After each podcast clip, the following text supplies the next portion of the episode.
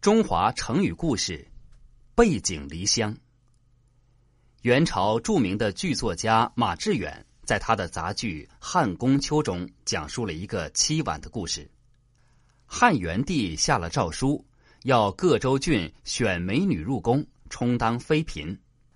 大批的美女入宫，汉元帝根本就没有时间一一挑选，于是他就让画师毛延寿。画美女图以供挑选。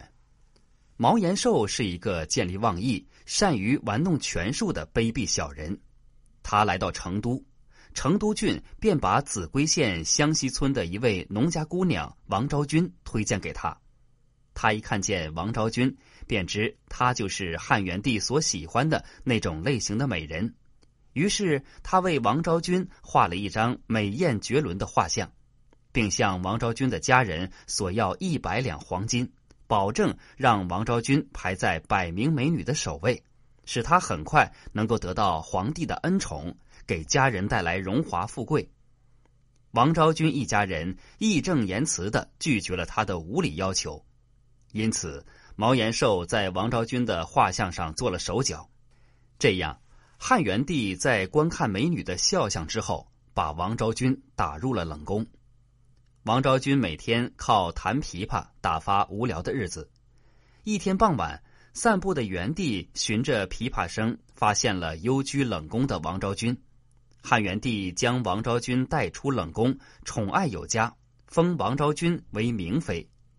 经过一番调查，元帝终于弄清了事实的真相，龙颜大怒，下令要追责毛延寿。毛延寿闻讯之后。如丧家之犬，逃离了长安，投奔北藩国。临走之前，还不忘带上王昭君的第一张肖像画。他将此画献给了北藩王，描绘王昭君是如何的光彩照人、不可多得的绝世美女。他唆使北藩王向汉元帝索要王昭君为妻，不惜动用武力。北藩王听信了毛延寿的谗言，果然如此行事。汉元帝迫于北藩的压力，答应了北藩王的要求。王昭君听说此事之后，十分的体谅皇上的苦处，表示愿意前往北藩国。他不愿意因为自己而使百姓生灵涂炭，愿以此来报答元帝的厚爱。数天之后，元帝在霸陵桥头设宴送别王昭君，大臣们一点儿也不理解皇帝的心情。